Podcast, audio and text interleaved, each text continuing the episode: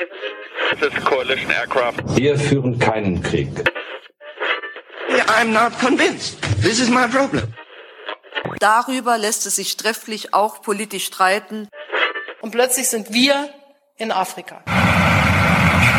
Willkommen bei Sicherheitshalber, dem deutschsprachigen Podcast zur Sicherheitspolitik. Am Mikrofon wie immer Thomas Wiegold von Augen geradeaus. Ulrike Franke vom European Council on Foreign Relations. Frank I am not a cat Sauer von der Universität der Bundeswehr in München. Carlo Masala ebenfalls von der Bundeswehr Universität in München. Ja, der Frank wollte eigentlich, dass wir alle so einen netten Mittelname da einfügen, aber da müssen wir so viel erklären, wenn ich sage Thomas Military Balance Wiegold. nee, das, das äh, ist zu viel, das machen wir jetzt nicht. Oder wir erklären es dann irgendwann mal in einer launigen Spezialfolge im Sommer oder so etwas ähnliches. Ja, schön, dass ihr alle da seid. Wir begrüßen und danken ganz ausdrücklich diesmal denjenigen, die uns auf Patreon unterstützen, weil wir sind jetzt in der Lage, uns bei Zencaster auch zu sehen. Das hilft äh, beim Reden. Also das Programm, was wir benutzen, hat jetzt eine Videofunktion und finanziert wird die Nutzung dieses Programms auch, na, ganz wesentlich durch unsere Patrons. Das hilft uns sehr. Ganz herzlichen Dank. Ja, Dankeschön. Super. Wir werden immer besser. Technisch, inhaltlich kann man sich drüber streiten. Ja, aber auch technisch haben wir ja Probleme. Das müssen wir eben noch aufklären vom letzten Mal, Frank. Du hattest Bier gebraut. Ach so, ich hatte Biertechnikprobleme, ja. Das wurde aber nicht von den Patreons unterstützt. Nee, besser so. Ja, auf, auf Twitter wurde halt nachgefragt, was genau das Problem war. Und das Problem war eben, dass diese gesamte Bierbrauaktion ein totales Debakel war. Also ich glaube, die wenigsten machen sich eine Vorstellung, wie lang sowas dauert. Also erstmal verbringt man einen kompletten Tag mit Maischen, ja, und äh, dann muss man das irgendwie gären lassen und dann muss man es nochmal umfüllen und dann muss es nochmal irgendwie ruhen. Und ich glaube, insgesamt habe ich sechs Wochen auf dieses Bier gewartet. Und am Ende war es halt wirklich untrinkbar. Also es hat so geschmeckt wie, ich würde sagen, flüssige Käsefüße. Ganz schlimm. Wenn jetzt sozusagen Hobbybrauer da draußen wissen, warum das so geschmeckt hat, wie es geschmeckt hat, so fürchterlich, dann äh, bin ich äh, für einen Hinweis dankbar. Aber in Zukunft kaufe ich mein Bier wieder im Laden. Ich habe jetzt einen ganz neuen, wie sagt man, ganz neuen äh, Hochachtung gewonnen, ganz neue Hochachtung gewonnen für Leute, die das wirklich können. Gut, also Bier im Laden, Podcast machen wir weiterhin selbst. Und wenn es gut wird, heißt es dann irgendwann das Sicherheitsheil Bier. Aber erst dann, erst wenn es gut ist. Wir sollten mal eine reine Karlauer Folge machen. Idee ist gut. Ja. Also wenn jemand brauen kann, bitte extra Batch Sicherheitshalb Bier, Sicherheitshalb Bier bauen. So, diesmal reden wir über äh, den Todesstern, äh, nein, über Flugzeugträger und über den Sitz im Sicherheitsrat, ein Projekt der deutschen Sicherheitspolitik seit Jahrzehnten oder so ähnlich. Aber da kommen wir noch zu den Details. Wir zeichnen diese Folge auf am 19. Februar 2021 und es ist quasi sozusagen ein kleines Jubiläum. Es ist nämlich Folge Nummer 40. Jo. Yay. Wenn man die Spezials und so nicht mitzählt. Ja, die, gut, die Spezials und, und die Live-Folge zu Weihnachten, so, das läuft außerhalb, aber ich finde 40 ist schon ganz anständig. Ja. Wenn wir uns nicht beklagen. Und man darf vielleicht hinzufügen, unter normalen Umständen wären wir heute vielleicht in München. Ach, stimmt. Bei der MSC und würden ein Spezial mit Gästen heute oder morgen aufnehmen. Tja. Nächstes Jahr. Covidifiziert. Wir treffen uns nächstes Jahr alle geimpft zur Münchner Sicherheitskonferenz wieder. Gut. Wir reden über, ich habe gerade schon ein bisschen launig angetriggert, wir reden über den Todesstern. Und eigentlich ist das, was man mit dem Begriff Flugzeugträger verbindet, sowas ähnliches wie der Todesstern, nämlich eine gigantische, kampfstarke Maschine, die äh, in diesem Fall nicht durch den Weltraum, sondern über die Weltmeere schippert und neudeutsch gesagt Power Projection macht. Oder Frank? So ist das. In der Tat. Man verbindet ja eigentlich mit dem Begriff Flugzeugträger so dieses Bild von einem großen Überwasserschiff mit einer Start- und Landebahn für Flugzeuge. Aber wenn man mal zurückschaut, ist super interessant, kann man in der Geschichte auch ganz andere Versuche finden, sowas zu realisieren. Zum Beispiel gab es auch getauchte Flugzeugträger, also quasi U-Boote, die Flugzeuge mitgeführt haben. Ja, aber da mussten die Flugzeuge auch tauchen. Ja, die waren eben sozusagen mit unter der Wasseroberfläche. Das ist wie bei, bei Raumpatrouille, bei Orion, wo das aus dem Meer so auftaucht. So. Ich glaube, das Schiff musste schon vorher auftauchen und dann startete das Flugzeug. Japan war da im Zweiten Weltkrieg sehr erfinderisch Und äh, also noch früher kam man auch auf die Idee, Flugzeuge an andere fliegende Objekte, und zwar zuerst Zeppeline, das kennt man von Indiana Jones, ich glaube der dritte Teil ist es, oder später dann größere Flugzeuge zu hängen und eben in der Luft mitzuführen. Die USA hatten zum Beispiel in den 70ern so ein Projekt, eine Boeing 747 als so eine Art Mutterschiff für Kampfflugzeuge umzurüsten.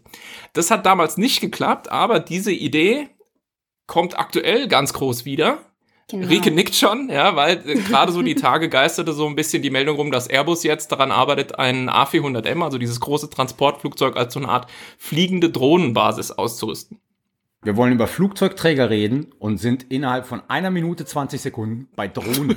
Something goes wrong here. Well, welcome, welcome to my world. Ja, ich habe irgendwie Rike angeguckt auf dem Bildschirm und plötzlich hatte ich das Gefühl, über Drohnen reden Ja, aber. Drohnen sind doch auch nur irgendwie Flugzeuge, oder? In der Ja, Tat. genau, ja. Flugzeugträger. Ja. Nee, Drohnen sind eigentlich nur Flugzeugträger. Und die Kombination aus beidem, also wir haben gesehen sozusagen schwimmend und fliegend, die Kombination der schwimmende und fliegende Flugzeugträger, den gibt's nur in den Avengers-Filmen. Ja, und da ist natürlich Merkel nicht den Hulk darin einsperren. Aber quasi was beiseite, diese so Versuche, das zu bauen, was wir heute unter einem Flugzeugträger verstehen, gehen zurück bis an den Anfang des letzten Jahrhunderts. Aber so richtig relevant wurde dieses System Flugzeugträger erst im Zweiten Weltkrieg. Das ist ja, glaube ich, sogar auch Allgemeinwissen, kann man sagen. Und aus dieser Zeit stammt eben so dieses grundlegende Design. Aber wenn man jetzt Flugzeugträger eintippt und sich Bilder anschaut, stellt man fest, es gibt Variationen in der äußeren Erscheinung. Und das hängt davon ab, wie der Flugzeugträger konzipiert ist, also wie das Flugdeck funktioniert.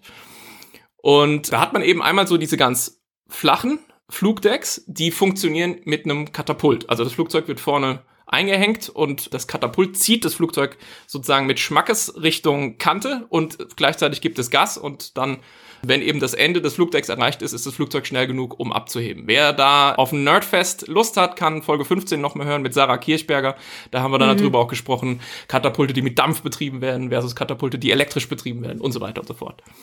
Dann gibt's noch ein bisschen so eine Zwischenlösung, eben die drauf abhebt, Wortwitz, die aufbaut, dass man Flugzeuge hat, die senkrecht oder fast senkrecht starten und landen können. Ja, also VTOL und oder Vertical Takeoff and Landing oder Short Takeoff and Vertical Landing. Zum Beispiel der Harrier Jet von den Briten oder die trägergestützte F-35. Ja, die, die starten senkrecht und die brauchen in dem Sinne überhaupt gar keine Landebahn. Oder man hat eben so ein bisschen so eine Kombination und das ist die zweite ganz typische Erscheinungsform. Das ist eben mit so einer Rampe. Ja, da hat das Ding vorne so ein bisschen so eine hochgebogene Nase, als ob es sozusagen gegen irgendwas dagegen gefahren wäre. Da ist ja das Prinzip eben einfach das Flugzeug fliegt über die Rampe, kriegt so einen kleinen Wupp und ist eben dann sozusagen in der Lage, sich in der Luft zu halten. Das ist so wie beim Skispringen, ne? So wie beim Skispringen, genau. Beispiele sind die äh, britische Queen, Queen Elizabeth und die berühmte Admiral Kuznetsov. Was uns zum Antrieb bringt, weil die Kuznetsov, der einzige russische Flugzeugträger, aktuell in Reparatur, ist konventionell angetrieben. Es ist eine Antriebsvariante. Und äh, die war berühmt berüchtigt, die Kuznetsov, weil sie während der Fahrt immer eine gigantische schwarze Wolke hinter sich äh, herzog, was eben zu allen Das ist möglichen natürlich nicht so praktisch. ja, also erst einmal glaube ich, war das emissionstechnisch ungünstig und es hat halt zu vielen bösen, bösen Memes äh, auf Twitter geführt. Ja, vor allem als das Ding im Ärmelkanal unterwegs war. Ne? Ja, die hat eben irgendwie unsauber dieses Schweröl verbrannt und irgendwelche Schmiermittel noch dazu und so. Und entsprechend war das Ding eigentlich ähm, immer komplett eingehüllt in eine riesige schwarze Wolke. Inzwischen ist die Die umgerüstet. ihre eigene Rauchbombe. Quasi, dabei. ja. So einfach. Man hat sie auf jeden Fall umgerüstet jetzt und befeuert eben diese Dampfdruckturbinen, also diesen konventionellen, also den Antrieb mit Gas und die erzeugen immerhin 50.000 PS. Fußnote, das Schwesterschiff der Kuznetsov ist von China gekauft worden und hat dann den ersten chinesischen Flugzeugträger abgegeben, aber da sagt bestimmt Rieke gleich noch was zu. Wobei, das, das Schwesterschiff der Kuznetsov war im ukrainischen Besitz und das haben die den Chinesen verkauft. Das ist, glaube ich, genau, da hast du, glaube ich, recht. Ja, genau, stimmt, genau. Also weiß ich jetzt, habe ich jetzt, wenn ich so krame im, in der Erinnerung, stimmt das, glaube ich, ja. Also das wäre die eine Variante, konventionell. Und die andere, das wissen wahrscheinlich auch die allermeisten, so ein bisschen der, der Goldstandard ist natürlich dieses Ding mit Nuklearreaktoren anzutreiben, die eben Wasser in Dampf verwandeln und damit die Turbinen antreiben für Antrieb und Elektrizität. Und das ist insbesondere eben auch der von den USA bevorzugte Antrieb. Die haben das mit der USS Enterprise ja erstmalig gemacht. Das war eben der erste nuklear betriebene Flugzeugträger, der zwischen 1961 und 2012 im Dienst war. Und überhaupt haben die Amerikaner ganz viele Flugzeugträger, aber andere auch. Und da hat sich mal schlau gemacht. Das ist sehr schön, dass Frank das schon so alles beschrieben hat, was es da gibt, weil wenn man nämlich eben sich die Frage stellt, wer hat eigentlich alles Flugzeugträger, zeigt sich relativ schnell, dass es da eine gewisse Bandbreite gibt, was eben auch beeinflusst, wie man irgendwie zählt. Also wenn man sich an die Online-Enzyklopädie des Vertrauens äh, wendet, dann sagt die quasi, es gibt auf der Welt 43 Flugzeugträger. Das ist allerdings eher groß gerechnet, denn die rechnen nicht nur Träger oder Schiffe mit ein, die Flugzeuge tragen können, sondern eben auch Helikopterträger. Ähm, davon gibt es mehr in der Welt und es ist so ein bisschen so eine Debatte, inwieweit die damit reingerechnet werden. Aber schauen wir uns doch mal an, was es auf der Welt so gibt. Also, in Europa, beginnen wir mal mit Europa, haben wir aktuell sechs Flugzeugträger. Italien besitzt zwei, Großbritannien besitzt zwei, Frankreich hat einen und möchte potenziell 2036 einen zweiten haben. Das ist aber so eine Debatte. Und Spanien hat auch einen, wobei der ist schon so ein bisschen an der Definitionsgrenze. Also der ist zu klein eigentlich, ja. Genau, gilt auch für die Italiener. Also Sp Spanien und Italien haben das, was man Miniaturen von Flugzeugträgern nennt. Genau, das habe ich auch in die Shownotes gepackt. Es gibt da eine schöne Gegenüberstellung, also um mal so ein bisschen den Vergleich zu ziehen. In Großbritannien gibt es diese HMS Queen Elizabeth und die HMS Prince of Wales. Die sind ziemlich neu, also 2017, 2019 in Dienst gestellt, also wirklich sehr, sehr neu. Und das sind schon relativ große Systeme, die haben nämlich diese Verdrängung von 65.000 Tonnen, so wird das immer gemessen. Das sind in Europa die größten, denn wie Carlo richtig sagte, die anderen sind kleiner. Das nächst kleinere System ist das französische, das ist die Charles de Gaulle, das ist mit 42.000 ähm, Tonnen auch durchaus solide und wichtig ist, das ist ein nuklearbetriebenes System, ein nuklearbetriebener Flugzeugträger und wenn ich das richtig sehe, ist das der einzige nuklearbetriebene Carrier außerhalb der amerikanischen Navy, zumindest aktuell. Die Queen Elizabeth ist konventionell angetrieben. Ja. Die wollten, die wollten doch äh, nuklear ja, und haben sich dann umentschieden. Aha.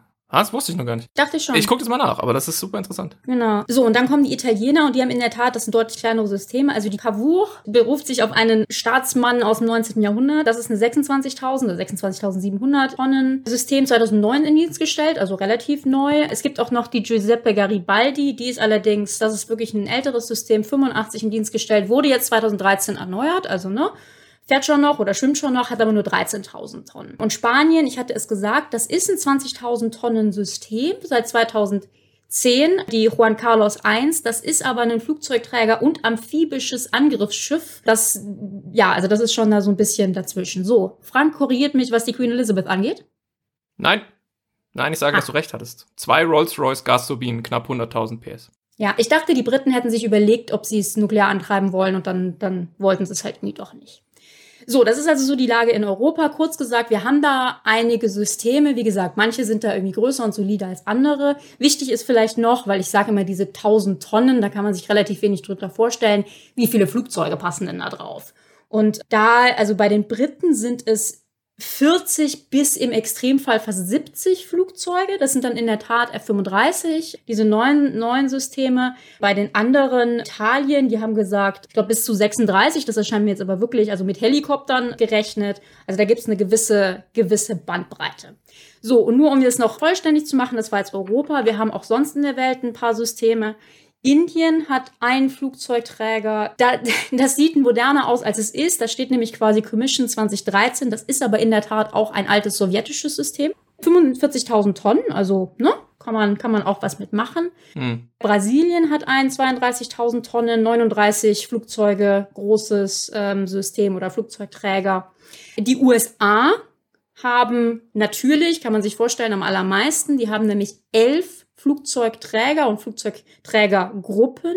Und das sind richtig große Systeme. Also hier reden wir über 80 Flugzeuge, 100.000 Tonnen Verdrängung. Das sind also bei weitem die größten, in der Tat nuklear betrieben. Hier geht es um diese sogenannte Nimitz-Class. Aktuell sind, glaube ich, zehn davon einsetzbar und einer ist irgendwie in in Refurbishment oder Maintenance. Was man sagen muss, jeweils mit ein paar tausend Mann Besatzung. Genau. Im Übrigen, da möchte ich noch die Besatzung rauszufinden, fand ich erstaunlich schwierig. Was sich aber dadurch erklärt, dass ja immer die Frage ist, wen zählt man eigentlich? Also es gibt die tatsächliche Besatzung, quasi die Leute, die das sogenannte Schiff quasi fahren. Dann gibt es natürlich die Besatzung, die Crew von den Flugzeugen. Dann sind viele dieser Schiffe natürlich auch angelegt, dass du damit Soldaten verlegen kannst, weil wenn du schon so ein Riesending durch die Weltmeere schiffst, willst ja vielleicht auch jemand mitnehmen. Und deswegen hat man da Ta Zahlen von irgendwie 500 äh, zu 2000. Per Anhalter durch die Weltmeere. Ja, so in etwa. Ja, vermutlich wird die eigentliche Crew, die du zur Operation des Schiffes benötigst, immer kleiner werden. Durch Technisierung. Ja, das sind nur so ein paar hundert. Ja, genau. Ja. Wohingegen du aber trotzdem natürlich zehntausende Leute unterbringen kannst, theoretisch, wenn du halt, wenn sie halt irgendwo stapelst und sagt, wartet mal hier drei Wochen und dann sind wir da und dann könnt ihr aussteigen, so. Ja, so in also etwa. ich glaube, die USS Enterprise hat 25 Stockwerke. Also natürlich nicht alle nach oben gebaut, sondern nach unten auch. Also das ist ein Riesending. das ist jetzt nicht schlecht. Ja, ja, das ist ein, das, Moment, ich mache noch eben ganz kurz, damit die Aufzählung komplett ist, das ein, den einen Punkt voll, nämlich China, aber dann sollten wir genau darüber reden, weil in meiner Aufzählung bisher nicht drin war China und China ist natürlich immer so die große Frage. Und ja, also China, würde ich sagen, hat momentan zwei Flugzeugträger, einen eigengebauten. Ich glaube, 2019 haben sie den zum ersten Mal einen eigenen gebaut und dann eben einen ehemaligen sowjetischen. China hatte, ich glaube, auch mehr als nur diesen einen ehemaligen sowjetischen gekauft. Die haben sich das angeguckt, die haben das studiert. Wir haben das in der Tat mit Sarah Kirchberger besprochen. Aktuell ist wohl die Planung, in den 2030ern so fünf bis sechs Systeme zu haben. Also die sind da sehr dran aber noch nicht, noch nicht so richtig dabei. Und die wollen dann eben auch nuklear betrieben werden. Das ist dann nochmal eins drüber. Aber ja, also das sind Riesensysteme und das wäre nämlich auch genau meine Frage, inwieweit ihr schon mal auf einem Flugzeugträger wart. Weil ich war nur in dem ähm, in San Diego, dieses Museumsschiff, was im Hafen von San Diego liegt. Und das ist total spannend, aber ich weiß nicht, ob vielleicht Thomas schon mal auf irgendwie einen Flugzeugträger eingeladen wurde. Nee, das fehlt mir. Flugzeugträger fehlt mir leider. Hm? Das sollten wir mal eine Folge aufnehmen, aus einem Flugzeugträger. Flugzeugträger ist ja das eine, aber ein Flugzeugträger braucht auch Flugzeuge. Das ist richtig. Ich komme deswegen drauf, weil du die beiden britischen Carrier genannt hast. Wenn ich das richtig sehe, haben die Briten eigentlich immer nur genug Flugzeuge für einen Träger. Das ist schon mal schlecht. Ja, also das ist, genau, Flugzeug, Flugzeugträger brauchen auch Flugzeuge und wie Frank sagte, es gibt eben auch Flugzeuge, die sind spezifisch dafür ausgerüstet, dass sie eben senkrecht starten und landen können und nicht so eine große Start- und Landebahn brauchen. Also die Harrier ist so ein System, das ist auf einigen von diesen, gerade europäischen ähm, Flugzeugträgern wird das verwendet. Die F-35, das wäre genau für die Briten das, das Ding, dass die äh, F-35 fliegen. Die Italiener sind im Übrigen gerade, ich glaube vor drei Tagen oder was, in Norfolk, Virginia angekommen mit ihrem Flugzeugträger, weil die aktuell gemeinsam mit der US Navy die F-35 für ihre Flugzeugträger testen. Weil die wollen die ja kaufen oder sind dabei, weiß ich nicht genau, und wollen die da fliegen und die fliegen gerade Operationen, um das zu testen. Flugzeugträger sind groß, Flugzeugträger sind teuer und trotzdem reicht ein Flugzeugträger nicht. Carlo hat es ja gerade schon mal angesprochen. Flugzeugträger allein. Einer ist keiner. Ist für die Füße sozusagen. Genau. Also halbwegs für die Füße, sondern wir reden ja in der Regel von einer wenn wir den amerikanischen Begriff benutzen, Carrier Strike Group, also einer Flugzeugträger, eines Flugzeugträgerverbandes. Weil so ein Flugzeugträger muss aus vielfältigsten Gründen von einer Anzahl von Schiffen und teilweise auch U-Booten begleitet werden. Und dazu zählt natürlich Versorgung dazu, aber dazu zählt vor allen Dingen Schutz dazu. Weil so ein Flugzeugträger, also wenn man jetzt diese 100.000 Tonnen Monster nimmt, ja, ist ein relativ großes, sichtbares Angriffsziel für jeden. Und das Ding muss entsprechend geschützt werden. Also wir, diese Carrier Strike Groups sind im Prinzip das Zentrale bei, bei so einem Flugzeugträgerverband. Das ist das richtige Wort. Und das scheint extrem schwierig, effektiv operierbar zu sein. Also man sagt in der Literatur immer, dass die Amerikaner, die das am besten können bis heute, im Prinzip den ganzen Zweiten Weltkrieg dafür gebraucht haben, um rauszufinden und in, unter realen Bedingungen zu üben, wie man diesen gesamten Verband am besten operiert und zusammenfügt. Die Literatur sagt zum Beispiel, ich rede jetzt nur von der Literatur, weil sozusagen First-Hand Experience ist da ein bisschen schwierig. Die Literatur sagt, dass die Sowjets das zum Beispiel nie gelernt haben. Ja, also die Sowjets hatten natürlich auch so einen Flugzeugträgerverband, aber letztendlich sagen alle Experten, wenn man in die Literatur guckt, die konnten den nicht so effektiv operieren, wie es zum Beispiel die Amerikaner konnten. Weißt du, was da dabei ist bei, den, bei, bei so einer amerikanischen Flugzeugträgergruppe oder Flugzeugträgerverband? Was ist da alles mit drin? Das sind ganz schön viele Systeme, ne? Alles Mögliche. Das Wesentliche sind zum Beispiel Luftverteidigungszerstörer, Fregatten, also die einfach äh, diese Bubble, diesen, diesen Flugabwehrschirm rund um diesen Träger aufbauen. Das andere wesentliche Dings ist Anti-Submarine Warfare, also U-Boot-Abwehr. Es gibt ja die berühmte Geschichte, muss man mal raussuchen, wann das war, dass bei irgendeiner Übung ein deutsches U-Boot der Bundeswehr auf Seerohr-Sichtweite an einen Träger rangekommen ist, an einen amerikanischen. Seerohr-Sichtweite bedeutet auch Torpedoschussweite. Das hat die Amerikaner ziemlich irritiert, dass also diese fucking Germans es geschafft haben, diesen, äh, diesen Schutzschild, diesen Schutzschirm rund um den Träger zu durchbrechen und so ranzukommen, unentdeckt und dann auch wieder abzuhauen. Es gibt dann ein ganz berühmtes Foto, das der Kommandant des deutschen U-Boots durch das Seerohr gemacht hat und mit schönen Grüßen an die Amis geschickt hat. Wann war das, Thomas? Das muss ich nachgucken, das habe ich jetzt nicht präsent. Das war so lange noch nicht hier. Also finden wir raus, schreiben wir in die Show Notes. Und der Punkt ist einfach, also es sind mächtige Instrumente, aber sie sind auch relativ verwundbar. Jetzt kommen wir eigentlich an das, was wir diskutieren wollen, nämlich ob man die noch braucht, ob die noch zeitgemäß sind. Ja, wobei ich da noch einen Punkt einsetzen will, weil genau das, was ihr gerade beschrieben habt, nämlich es ist nicht der eine Flugzeugträger, sondern der eine Flugzeugträger mit dieser ganzen Gruppe drum, drumrum von, ich weiß nicht, ein Dutzend Systeme als Nee, zusammen? mehr. Also es geht, ich glaube, so eine Carrier Strike Group hat hat bis zu 40, also die größte Carrier Strike Group der Amerikaner hatte im Ost-West-Konflikt bis zu 40 Begleitschiffe und so weiter und so fort. Ja, das ist nämlich zum Beispiel auch ein Problem für die Briten. Also Thomas, du meintest eben schon so, oh, haben die überhaupt genug Flugzeuge für ihre ähm, Flugzeugträger? Das ist eine Frage. Die andere Frage ist, haben sie genug Schiffe? Beziehungsweise, ja, sie haben genug Schiffe und alles andere. Aber wenn die Briten jetzt ihre Flugzeugträger irgendwo nach Asien schicken, dann geht ein substanzieller Teil der British Navy mit. Und das ist so ein, so ein Problem auch für die NATO, weil die natürlich sagen, das ist ja schön, wenn ihr da irgendwie in Asien rumkreuzt, aber vielleicht brauchen wir irgendwie die britische Navy auch zu Hause. Und ich glaube, aktuell sind gute 30 Prozent eben der britischen, britischen Navy gebunden an diese Flugzeugträger. Also das nur nochmal, um so ein bisschen die Größenordnung und eben auch die Herausforderungen klarzumachen. Ähm, ich will jetzt nochmal ganz kurz aufrollen, warum man sowas hat. Weil eben im Zweiten Weltkrieg die Bedeutung der Luftkriegsführung so zugenommen hat, sind eben diese Schiffe, mit denen man Flugzeuge irgendwo hin verbringen kann, für das, was Thomas ganz am Eingang Power Projection genannt hat, also Machtprojektion, in den letzten Jahrzehnten so bedeutsame militärische Instrumente geworden. Ja? Also man kann eben mit so einer Strike Group irgendwo hinfahren und hat eine ungeheure militärische Schlagkraft damit dahin verlegt, weg von zu Hause. So. Und man braucht keine Militärbasen dort. Das ist halt das Ding. Man nimmt seine Militärbasis mit.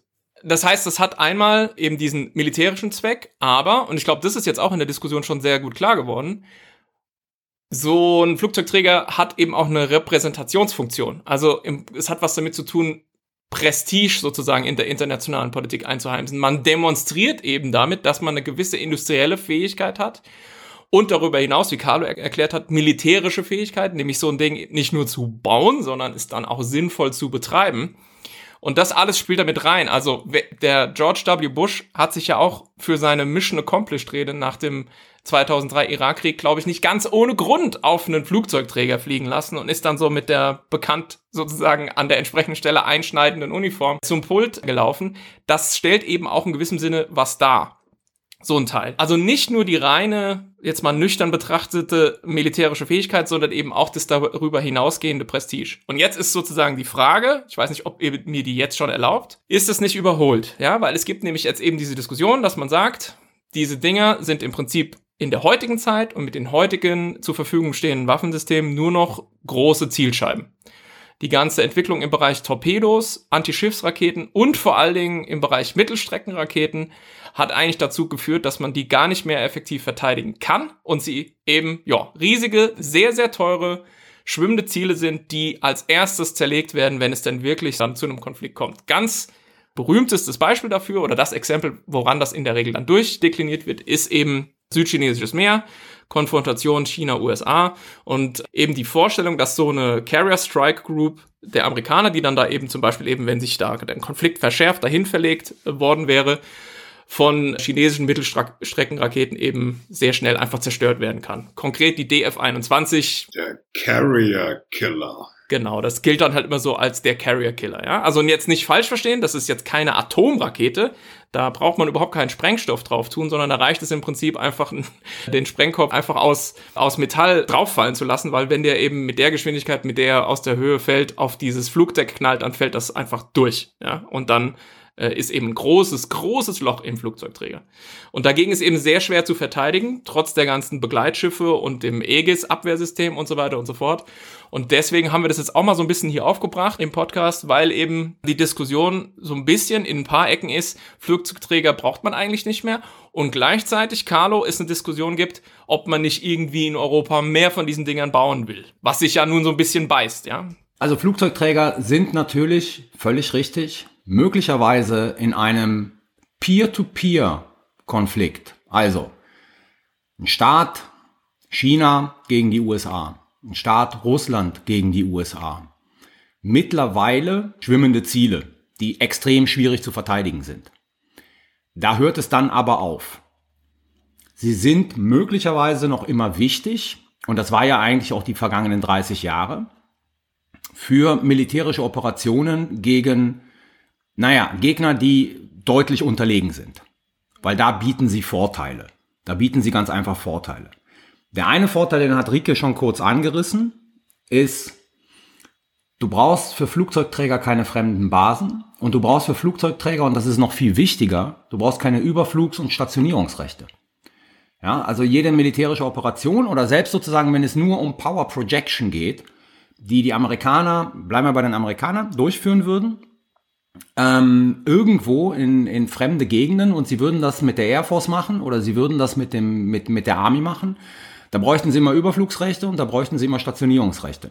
Und wir wissen zum Beispiel, Golfkrieg 2003, die Türken haben die Stationierung von amerikanischen Soldaten in der Türkei verweigert als Aufmarschgebiet zum Irak.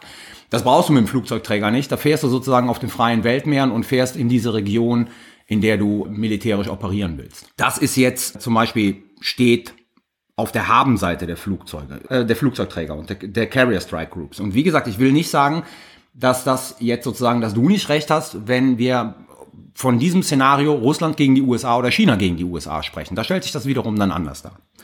Was die Befürworter von Flugzeugträgern noch sagen, ist, da gibt es so ein paar technische Argumente. Also erstmal die nuklearen, die nuklear anbetriebenen Flugzeugträger brauchen kein Refueling.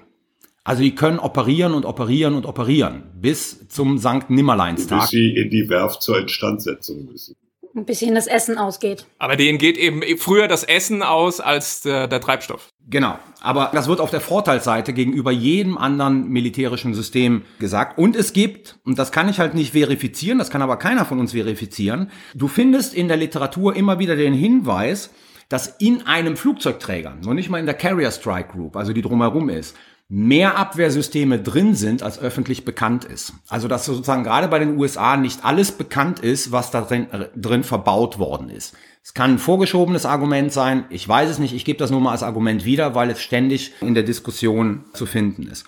Und ein Punkt, den, auf den man immer wieder hinweist, mit Blick auf die Amerikaner, ist, es gibt diese Diskussion, ob sozusagen das, was die Flugzeugträger im Einsatz machen, ne? also du, du schickst einen Flugzeugträger dahin und du kannst dann auch schön sozusagen Tomahawks abschießen, auch von den Begleitbooten und Pipapo und so. Marschflugkörper. Marschflugkörper. Könnten ja auch U-Boote machen. Haben die ja die Kapazitäten auch. Hm. Sagt man dort, ja, natürlich können die U-Boote das machen. Das Problem mit den U-Booten ist, die können nicht gleichzeitig die Ziele identifizieren. Also die brauchen sozusagen eine Einheit, die die Ziele identifiziert.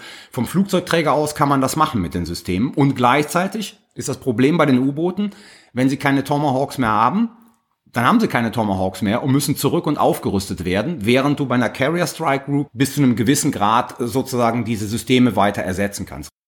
Ich habe mich so gefragt, wäre die Einschätzung falsch zu sagen, dass diese Flugzeugträger und Flugzeugträgergruppen in relativen Friedenszeiten, also in Zeiten, wo es jetzt eben keinen großen Krieg zwischen den relevanten Akteuren gibt, dass sie da unglaublich wichtig und sinnvoll sind, weil sie eben diese Machtprojektion und damit ja auch eine Machtdemonstration erlauben. Also dieses, ich schicke einen Flugzeugträger in die See von sonst was, ist natürlich echt mal eine Aussage und kann auch hilfreich sein. Für wen? Für wen hilfreich? Ja, für den Einsetzenden natürlich. ja, ja.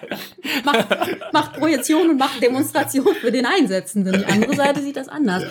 Aber dass halt in dem Moment sich das Kalkül quasi dreht, indem es, wie Carlo ja gesagt hat, so einen Peer-to-Peer-Krieg gibt oder eben wo die wirklich, wo es eine reelle Gefahr gibt, dass diese Systeme angegriffen werden, weil dann sind wir in der Tat bei dieser Zielscheibendiskussion und liege ich falsch zu denken, auch dass wir so richtig ja auch aktuell gar nicht wissen, wie vulnerabel diese Systeme sind? Weil ich meine, das ist natürlich schon, also nicht nur ist es eine große Zielscheibe, es ist natürlich auch der absolute Wahnsinn, wenn, stell mal vor, es wird ein amerikanischer Flugzeugträger oder eben von irgendeinem Flugzeugträger sinkt, was, was das bedeutet. Also ich meine, da sind dann Tausende von Menschen drauf. Potenziell, wenn die Flugzeuge nicht abgehoben sind, stell mal vor, da gehen dann irgendwie 80 F-35 mit unter. Das sind ja Milliarden kosten dann das Ding an sich. Also ich meine, das ist halt ein unglaublicher Schlag gegen, gegen ein Land. Aber eben solange, solange man in dieser Kriegssituation nicht ist, sind die halt für Machtprojektionen und ja, Machtdemonstrationen schon sehr einflussreich. Also sie sind auch für Kriege gut. Die Frage ist, gegen wen du sie führst. Genau, was du meintest mit dem, ob wenn das Gegner sind. Hm. Genau, in dem Moment, in dem die Chinesen amerikanische Flugzeugträger versenken, glaube ich, ähm, sind wir sowieso in einer Situation eines umfassenden Konfliktes. Ja. ja. ja. Da fange ich an, mir ein Loch zu graben an dem Punkt. Wenn die Amerikaner ihre siebte Flotte in Bewegung setzen. Das ist die Pazifikflotte, die sozusagen diese Region absetzt. Und die Chinesen sagen, naja gut, jetzt nehmen wir mal eine unserer neu entwickelten Waffen und feuern die drauf ab. Dann ist der chinesischen Führung, glaube ich, sehr wohl bewusst, dass die nächste Reaktion ist All-out War against the US. Mhm. Was die Systeme ja schon fast wieder schützt, ne? Das ist halt echt auch so ein Ding, ne? Das ist halt die absolute Eskalation, sowas zu versenken ich meine, das, das ist so ein Katz-und-Maus-Spiel. Auf der anderen Seite weiß natürlich die siebte Flotte, dass sie sich nicht in die Nähe der Reichweite dieser Systeme begeben sollte, weil die Gefahr dann besteht, dass sie sozusagen Opfer dieser Systeme wird. Also es ist ein bisschen kompliziertes Spiel. Ich glaube, worauf man hinweisen muss. Und ich habe das mal versucht, nach, also vor allen Dingen bei den letzten 30 Jahren. Und jetzt auch an euch und auch an die Hörer und Hörerinnen. Also bis auf die Amerikaner habe ich nur einen Einsatz der Charles de Gaulle und der Garibaldi gefunden in einem Kriegsszenario. Das war nämlich ganz mhm. am Anfang des Afghanistan-Einsatzes, wo die eingebunden waren sozusagen in zwei amerikanische Verbände. Mhm. Das heißt, mein Punkt ist, und wie gesagt, ich mag mich da täuschen, ich habe geguckt, aber ich habe nichts gefunden in den letzten 30 Jahren. Alle Staaten, die Flugzeugträger haben, bis auf die USA und diese eine Ausnahme Afghanistan ganz am Anfang, nutzen sie nicht für militärische Szenarien. Ja, so viel wie ich weiß, haben die Franzosen den Flugzeugträger auch nicht in Libyen benutzt. Achtung, Achtung, hier haben wir tatsächlich einen Einsatz übersehen. Ein aufmerksamer Hörer hat uns inzwischen darauf hingewiesen, dass beim Kampf gegen die Terrororganisation ISIS die Franzosen zwischen Dezember 2015 und Februar 2016 die Charles de Gaulle im Persischen Golf hatten und von dort Einsätze flogen. Im Übrigen mit Geleitschutz durch die deutsche Fregatte Augsburg was man natürlich damals auch auf Augen geradeaus nachlesen konnte. Wir bedanken uns ganz herzlich für die Korrektur. Ja, das heißt, die, die Frage, die sie stellt, und jetzt kommen wir wieder so, es hat, hat eine hohe Symbolik, mhm. eine irrsinnig hohe Symbolik, wie, wie Rieke sagte. Also du hast sozusagen diese, ich nehme jetzt die Bruttoregistertonnen der Amerikaner, bei den Europäern hat ja Rieke gesagt, sind sie weniger, aber es heißt ja nicht umsonst, das sind 70.000 Tons of Maritime Diplomacy, ja, wenn mhm. so ein mhm. Flugzeugträger in eine Region geht. Nur, die einzigen, die es benutzen, wirklich militärisch, sind die Amerikaner. Lass mich ganz kurz mal eben äh, reinwerfen. Du hast das Stichwort Afghanistan genannt. Ich glaube, das ist äh, vielen Leuten nicht klar, dass der Afghanistan-Einsatz der USA ganz massiv mit Flugzeugträgern zu tun hatte. Genau. Die sagen alle, wieso Afghanistan hat doch keine Küste, was ein Blödsinn.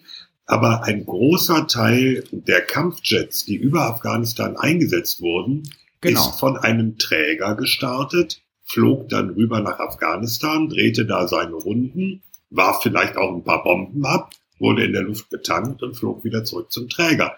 Also ohne die Träger wäre das so nicht möglich gewesen. Genau, und jetzt hast du nämlich das militärische Rational, weil andernfalls hätten sie auf irgendeiner Basis in der Umgebung landen müssen, wo sie, die Afghanen hatten das nicht, aber wo sie natürlich auch Ziele sind.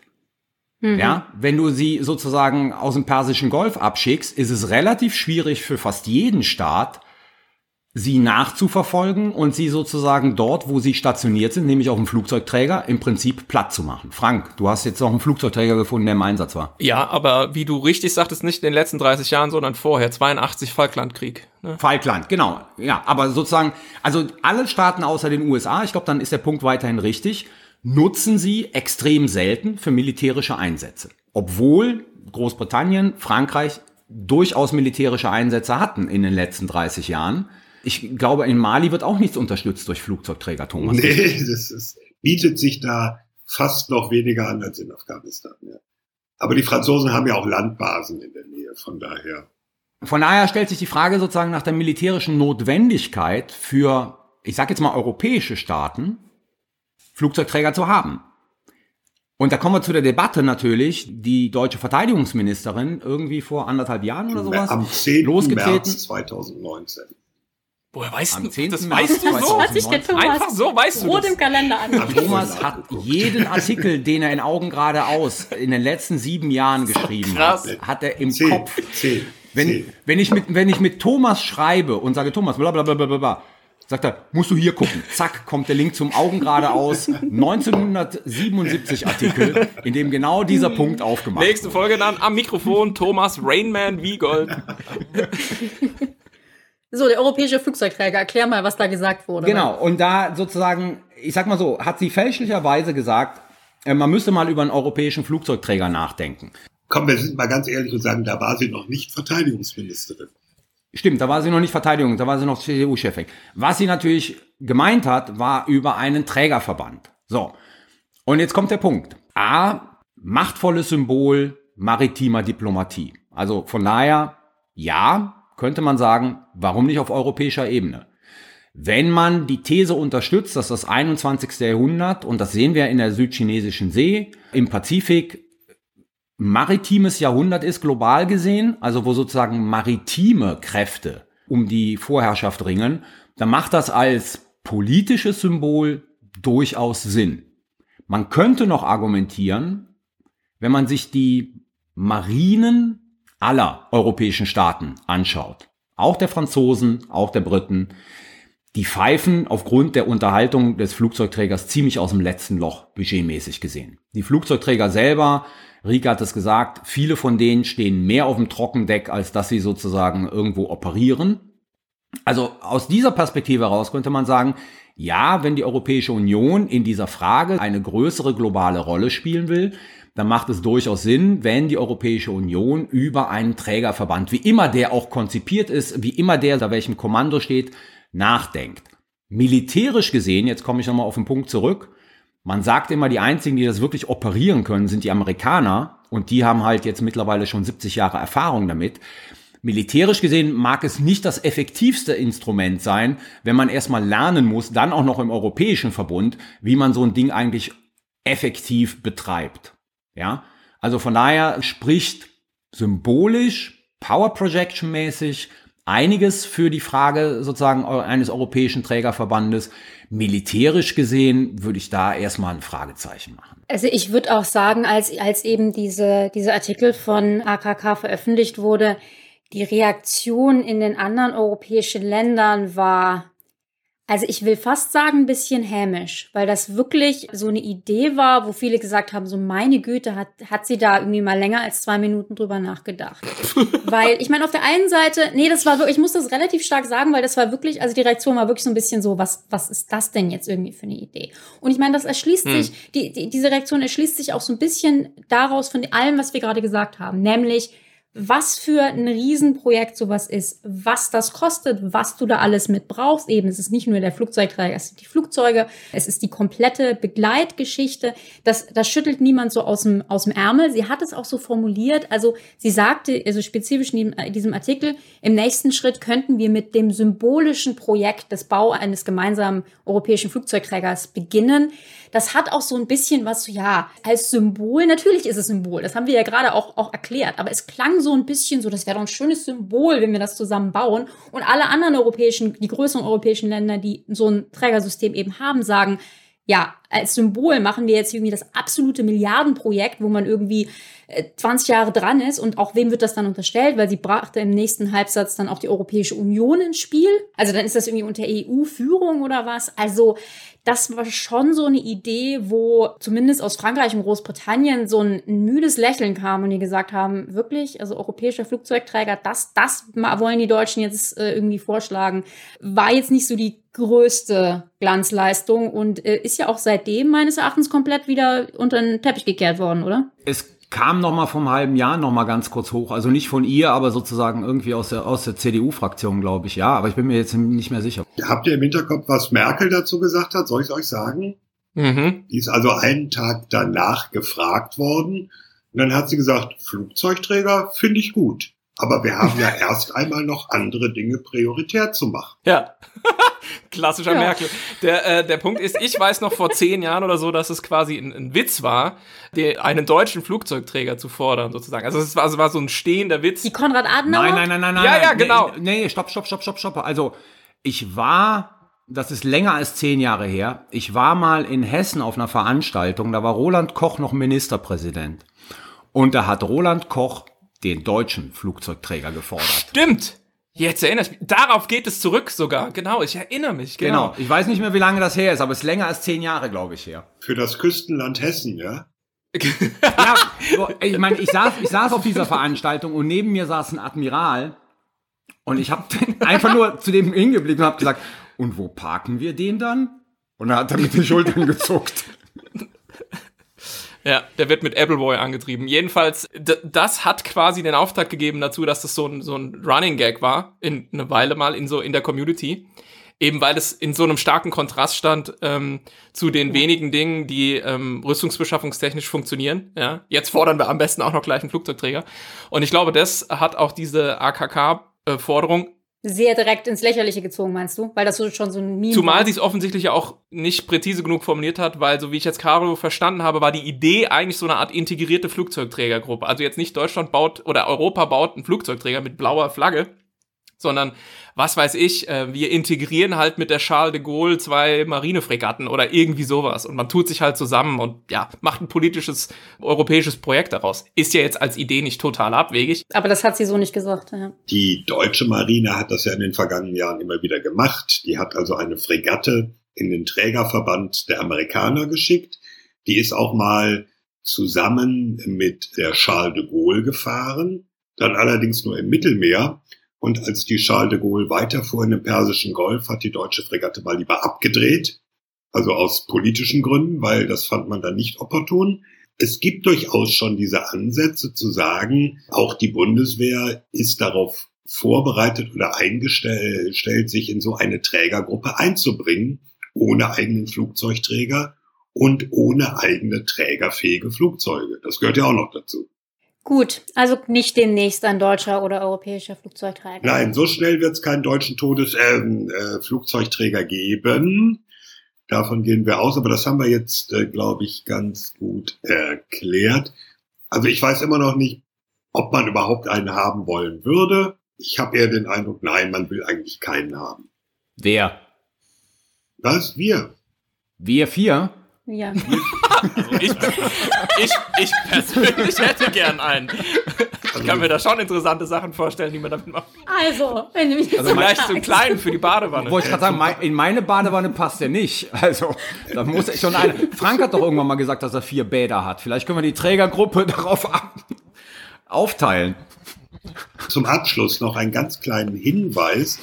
Die Debatte, die wir hier so führen, ist ja nicht nur rein theoretisch, die hat nämlich auch noch an einer ganz anderen Stelle Auswirkungen. Wir haben schon ein paar Mal über FCAS geredet, über dieses gemeinsame deutsch-französisch-spanische Luftkampfsystem ab 2040 oder so. Ein Teil davon ist auch das Next Generation Weapon System, also auch im Prinzip ein Flugzeug. Und da ist dann die interessante Frage, muss der denn so gebaut werden, dass er auch auf dem Träger einsetzbar ist? Ja, da braucht er ja nur einen kleinen Haken drunter, um mit der Fangleine aufgefangen Von zu werden. Von wegen, ne? Also ja, braucht auch ein anderes Fahrwerk und so, ist nicht ganz trivial. All diese Dinge, muss man das da berücksichtigen? Aus deutscher Sicht muss so ein Flugzeug nicht trägerfähig sein. Aus französischer Sicht sieht das schon wieder ganz, ganz anders aus. Auf FKs komme ich später noch. Oh ja. Gut. Flugzeugträger. Schade, dass wir das einfach so abwiegeln. Das wäre ein toller Revell-Bausatz. Die Konrad Vor allem, ich hätte so viel Spaß daran, mir zu überlegen, wie wir das Ding nennen. Ohne Witz. Also das ist ein gutes Projekt. Wir nennen es Ulrike Franke. Die genau. USS Franke. Gut, wo wir schon bei Weltmachtambitionen sind, reden wir doch mal über einen deutschen Sitz im UN-Sicherheitsrat. Dazu muss man ja sagen, äh, Deutschland möchte seit Jahrzehnten, glaube ich, Carlo, das ist so der Standardding, einen ständigen Sitz im UN-Sicherheitsrat, Klammer auf, relativ erfolglos, Klammer zu. Tja, wenn wir einen Flugzeugträger hätten, ne? genau, Carlo, wenn wir einen Flugzeugträger hätten, hätten wir dann auch einen Sitz im UN-Sicherheitsrat? Alle ständigen Mitglieder des UN-Sicherheitsrats haben einen Flugzeugträger. Das ist richtig. Russland doch nicht so wirklich. Doch, die Kuznetsov, die ist so ein bisschen angedellert, da ist ein Kran draufgefallen, dann hat sie gebrannt, aber in zwei, drei Jahren ist sie wieder fit. Wirklich, ist kein Ah, Witz. okay. Also, wenn wir über Atomwaffen und Flugzeugträger verfügen würden, wäre meine These, würden wir trotzdem nicht ständiges Mitglied im Sicherheitsrat werden, weil, wie bei den letzten zwei Versuchen, den Sicherheitsrat in seiner Zusammensetzung zu reformieren, würden die Italiener es verhindern. Die haben ja auch einen Flugzeugträger. Ja, aber sie würden es verhindern, dass Deutschland einen ständigen Sitz im Sicherheitsrat bekommt. Und wenn die Italiener einknicken, werden es die Franzosen verhindern.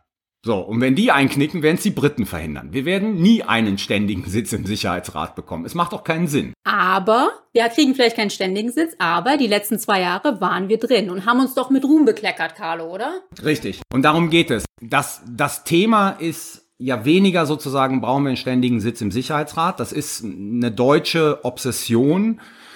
Die geht auf Hans-Dietrich Genscher schon zurück. Das war der Erste, der damit rausgekommen ist. Er war mal Außenminister und war von der FDP, nur für die Jüngeren. Die Jüngeren wissen Das das. Thema ist eigentlich, dass die Bundesrepublik Deutschland von Anfang, 19, äh, von Anfang 2019 bis Ende 2020 nicht ständiges Mitglied im Sicherheitsrat war. Und die Frage ist, wie haben sie performt und was ist die Bilanz? So.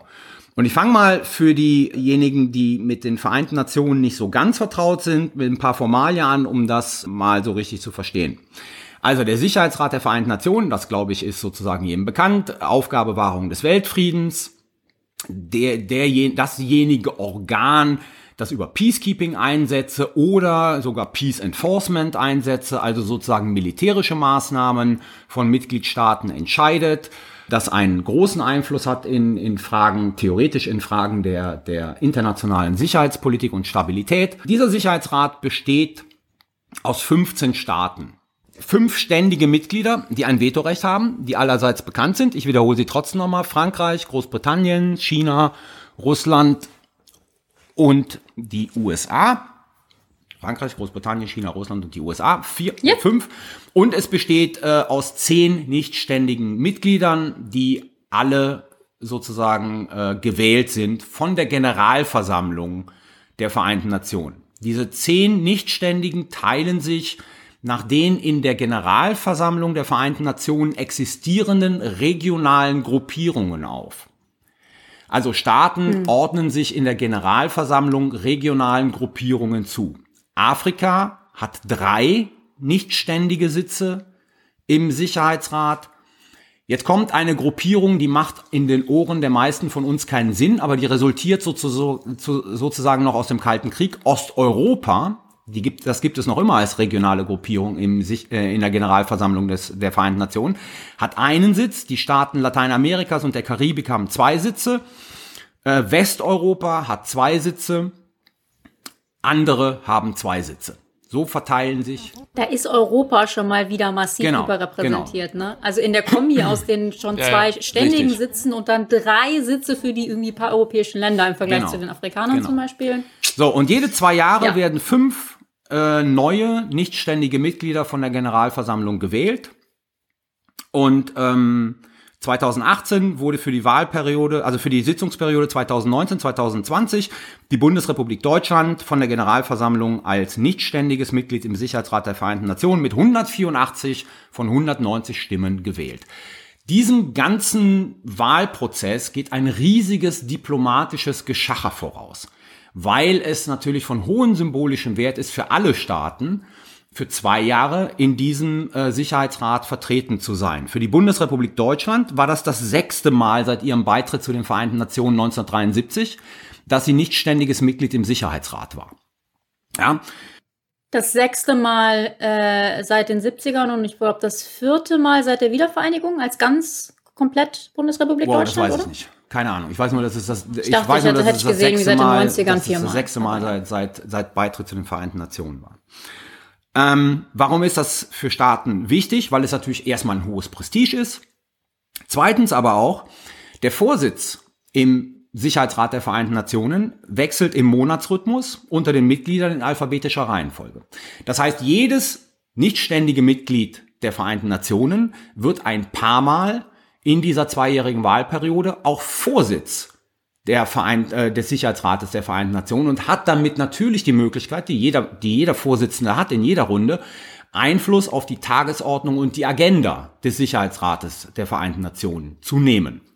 Von daher nicht nur Symbolik, sondern auch sozusagen einen sehr praktischen Wert. Man kann, wenn man ähm, nicht ständiges Mitglied ist, halt in diesen zwei Jahren kontinuierlich sich relativ öffentlichkeitswirksam, aber natürlich auch gegenüber den Mitgliedern des Sicherheitsrates zu sämtlichen Fragen der internationalen Politik positionieren. Man kann auf aktuelle Krisen und Konflikte reagieren und man kann den Versuch unternehmen, eigene Akzente zu setzen. Und jetzt sind wir sozusagen bei, den, bei der Frage, mit was für einer Agenda ist die Bundesrepublik Deutschland eigentlich äh, in diese Zwei-Jahres-Wahlperiode reingegangen? Und da schiebe ich nur ganz kurz ein, mach sofort weiter, aber da schiebe ich nur ganz kurz ein, dass ein bisschen ein Grund, dass wir diese Diskussion jetzt auch haben, ist, dass wir nämlich vor zwei Jahren genau eine Debatte hatten, damals mit Gast Karl-Philipp Sassenrath, wo es genau darum ging, aha, Deutschland kommt jetzt in den UN-Sicherheitsrat, was wollen sie denn machen, was erwarten wir so und ja, also insofern, wer sich das anhören will, mal nach, vor zwei Jahren etwa,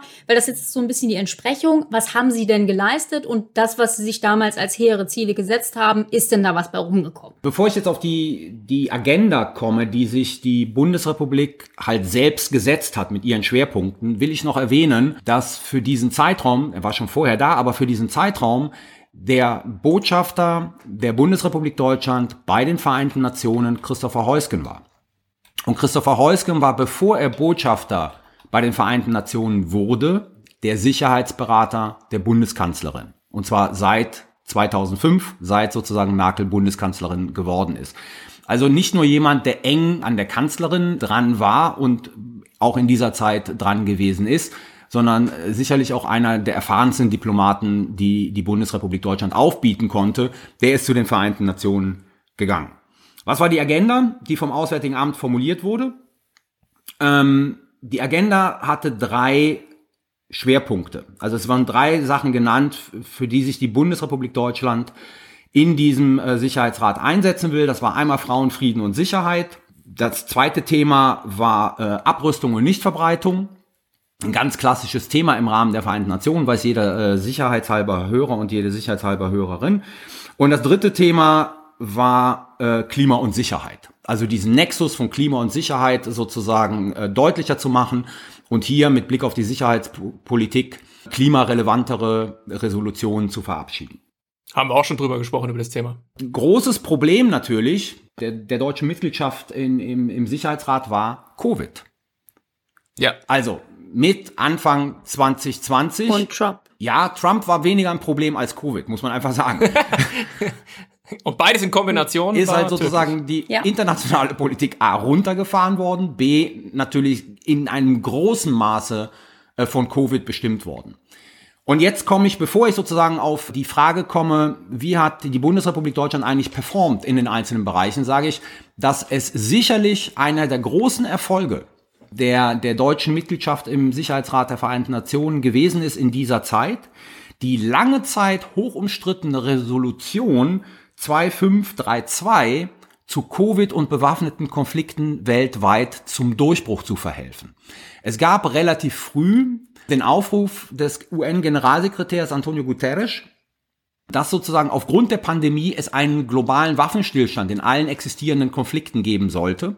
Und man hat versucht, das in, in eine Sicherheitsratsresolution zu packen, die aber wahlweise von den USA oder von China oder von Russland obstruiert wurde. Jetzt muss man Folgendes wissen.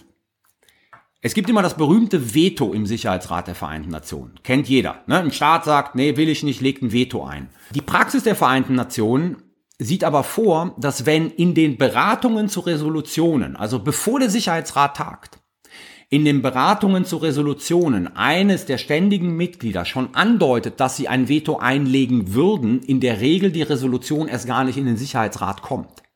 Und bei dieser Covid-Resolution war es genau so. Die ist nicht in den Sicherheitsrat gekommen, weil im Vorfeld, wie gesagt, einer der drei Kandidaten immer angedeutet hat, er wird diesem Resolutionstext nicht zustimmen.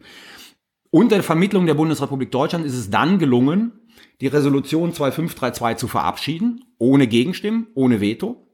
Und das war die Covid-Resolution, die äh, eine globale Waffenruhe gefordert hat. Hat er den Erfolg gehabt? Natürlich nicht, weil man sozusagen das nicht enforcen kann, also durchsetzen kann. Aber es war zumindest ein, ein wichtiger symbolischer Schritt dahingehend zu dokumentieren, dass diese, dass diese globale Pandemie halt Konsequenzen hat, die der Sicherheitsrat der Vereinten Nationen sehr klar sieht und dass die Fortführung äh, bewaffneter Konflikte weltweit jetzt sozusagen nicht im Sinne der Einhaltung dieser Pandemie ist. Ja, weil du es gerade so schön angesprochen hast, diese, diese Situation, eine Resolution mit beraten und eine der fünf Vetomächte sagt direkt, das würden wir wahrscheinlich vetoen, dann wird das gar nicht vorgestellt. Soweit ich das sehe, ähm, gab es eine ähnliche Resolution auch von Deutschland unter anderem gepusht zum Thema eben Klima. Wir hatten ja gerade gesagt, das war eine Priorität. Und da war es wohl so, dass die USA, damals eben noch unter Trump, gesagt haben, sie würden das nicht unterstützen. Sprich, auch diese Resolution kam nicht zur Abstimmung. Aber, und das ist jetzt wichtig, es klingt so ein bisschen an, dass jetzt unter beiden man da fast so ein bisschen dankbar ist für diese Vorarbeit und dass diese oder eine ähnliche Resolution vielleicht dann Ende doch in den Sicherheitsrat kommen würde, weil eben unter einer beiden Administration ihr zugestimmt wurde. Also nur um so ein bisschen zu erklären, auch diese Vorbereitungen und diese, ja, können eben sehr helfen, um da gewisse Akzente zu setzen. Auch nachdem Deutschland ist ja jetzt ausgeschieden am 31. Dezember 2020, da noch eine Rolle spielen. Klimasicherheit ist sicherlich von den drei Schwerpunkten, die sich die deutsche Außenpolitik äh, für diese Periode gesetzt hat, derjenige, wo man einfach sagen muss, das ist am wenigsten erreicht worden.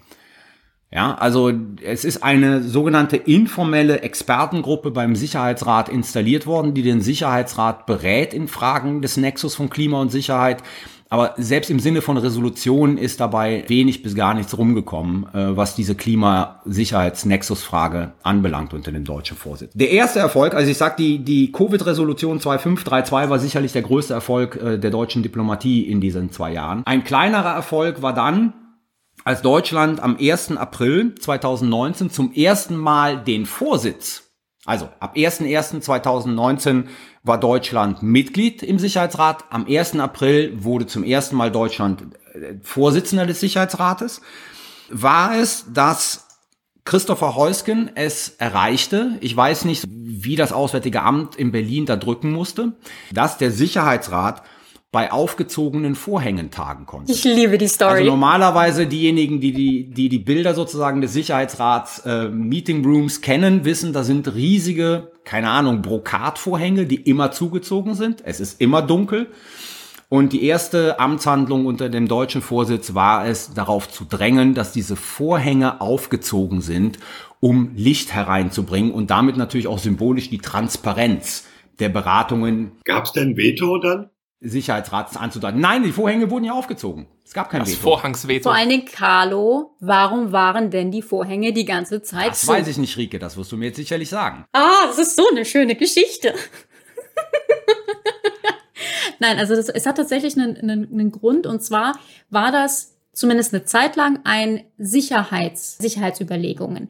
Denn es gab einen, einen Moment, da war Che Guevara, da sprach Che Guevara äh, in, in diesem Raum damals. Äh, ich weiß gar nicht, wann das war. Ich habe es mir aufgeschrieben, aber ich finde es jetzt gerade nicht. Aber ist schon länger her, ne, Che Guevara? In den 60s irgendwann. Genau, 60er, ich glaube 64, aber ich bin mir nicht sicher. Und es gab einen Angriff über den East River mit einer Bazooka. Letztendlich ist dies nicht eingeschlagen in den Raum, sondern ist im East River gelandet und hat letztendlich eigentlich nur Wasserschaden irgendwie angerichtet.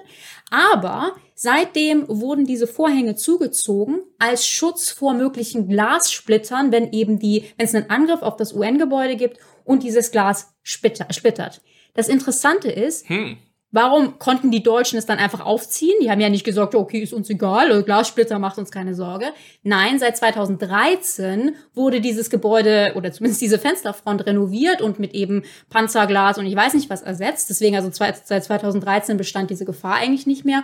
Und dann kamen eben die Deutschen mit dieser symbolischen, wir lassen das Licht rein, wir wollen Offenheit und Transparenz. Das war natürlich wunderschön und war jetzt eben auch kein Sicherheitsrisiko mehr. Aber das war so eine schöne Geschichte der Vereinten Nationen die mir sehr gefallen hat. Wie Reagan bei der Berliner Mauer. Mr. Secretary General, open these curtains. genau so. Naja, ich, ich fand es schon interessant oder ich finde es wert zu erwähnen, dass ich den Eindruck hatte, dass Deutschland ähm, diesmal an diese, diese Mitgliedschaft im UN-Sicherheitsrat so ein bisschen humorig oder zumindest sehr selbstironisch und dann eben auch symbolisch drangegangen ist. Weil wir hatten zum einen das Öffnen der Vorhänge, würde ich mit reinziehen. Es gab aber auch wunderschön selbstironisch, bevor sie diesen Sitz überhaupt angetreten haben, also vor dem 1. Januar, hat die deutsche Delegation Handtücher drucken lassen mit quasi dem Logo der deutschen, der deutschen Mitgliedschaft da, da gibt's immer ein Logo drauf und sie legten dieses Handtuch irgendwie ein paar Wochen vorher oder ich weiß nicht was auf einen der Sitze im UN-Sicherheitsrat und haben quasi gesagt, wir haben hier schon mal unseren Sitz reserviert, so wie Mallorca die Sonnen liegen. Fand ich sehr selbstironisch, hat das Internet natürlich geliebt. Das war schön. Und als, als dritter von diesen ja, symbolischen, halb, äh, halb ironischen Akten, Christoph Holzgern hat dann auch eine Sanduhr, eine große Sanduhr mit in den Raum gebracht, um eben die Zeit zu messen, die Zeit, wie viel, wie lange Leute sprechen. Natürlich auch mit so einem gewissen Augenzwinkern in Richtung deutsche Pünktlichkeit und deutsche Effizienz, aber eben auch mit einem ja, tatsächlichen Anliegen, dass man eben sagt, wir wollen hier jetzt nicht Stundenmonologe im, im Sicherheitsrat hören.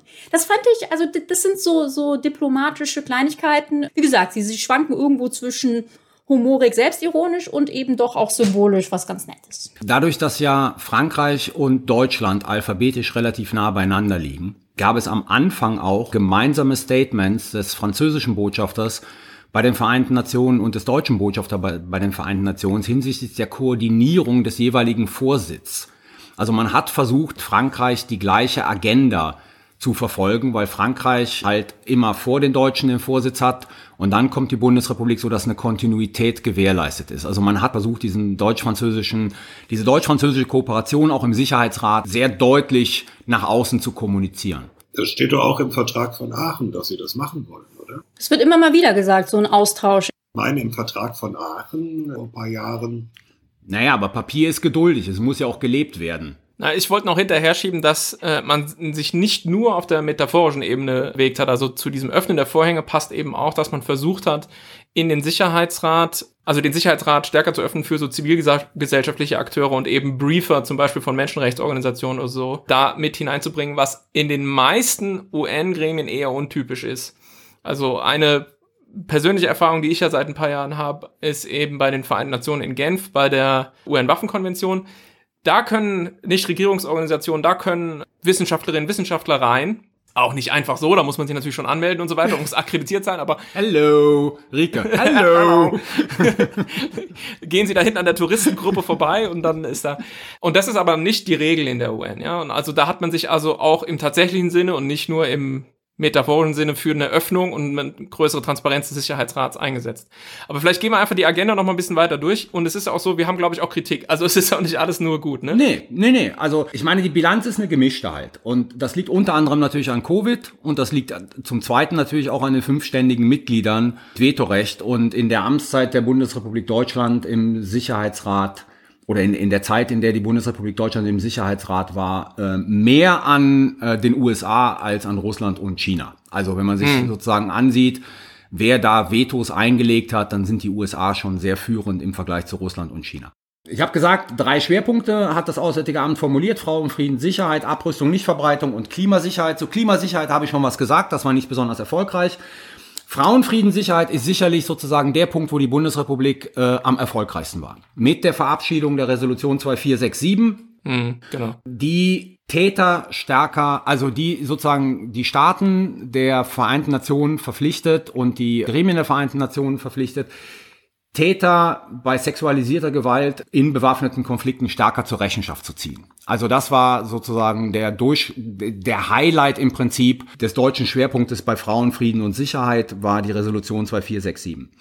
Abrüstung und Nichtverbreitung, da muss man sagen, das haben wir ja oft genug diskutiert. Tja. Da sind kaum Ergebnisse als Mitglied im Sicherheitsrat rausgekommen, was unter anderem natürlich daran liegt, dass äh, die großen Staaten wenig Interesse daran gezeigt haben. Aber jetzt müssen wir auch sagen, die Bundesrepublik Deutschland hätte vielleicht die Möglichkeit zur Gestaltung gehabt, weil eigentlich hätte im 2020 die Überprüfungskonferenz des Nichtverbreitungsvertrages stattfinden sollen. Wegen Covid ist die auf 2021 verschoben worden und damit ist dieses Thema natürlich, also NPT, nicht, äh, Nichtverbreitung, flach gefallen im Prinzip. Atomsperrvertrag, wie die Älteren unter uns sagen, ist dieses Thema im Prinzip flach gefallen und es gab wenig Handlungsbedarf. Jetzt hat das Auswärtige Amt und wenn man sozusagen auf die Auswärtige Amt Homepage geht, dann finde ich das auch ein bisschen jetzt so ein bisschen problematisch, weil da wird ein bisschen gecheatet meines Erachtens. Zum Beispiel es als Erfolg ihrer Mitgliedschaft im Sicherheitsrat der Vereinten Nationen verkauft, dass das Auswärtige Amt die Berliner Erklärung, also 16 Staaten der Stockholm-Initiative für die Wiederbelebung der nuklearen Rüstung, jetzt als Erfolg ihrer Mitgliedschaft im Sicherheitsrat der Vereinten Nationen verkauft, wo ich finde, man kann das durchaus als Erfolg verkaufen, aber das wäre eine Initiative gewesen, die hätte die Bundesrepublik Deutschland auch unternehmen können, als ein nicht unwichtiger Akteur in dieser ganzen Nichtverbreitungsfrage, wenn sie nicht Mitglied im Sicherheitsrat der Vereinten Nationen gewesen wäre. Es gibt aber vielleicht eine Story, die direkt mit dem Sicherheitsrat in Verbindung steht und die eher positiv ist. Und zwar haben sich ja die USA aus dem Iran-Deal, JCPOA, 2018 zurückgezogen, aber dann 2020 als nicht mehr vertragsteilnehmender Staat versucht, die UN-Sanktionen gegen den Iran wieder einzusetzen.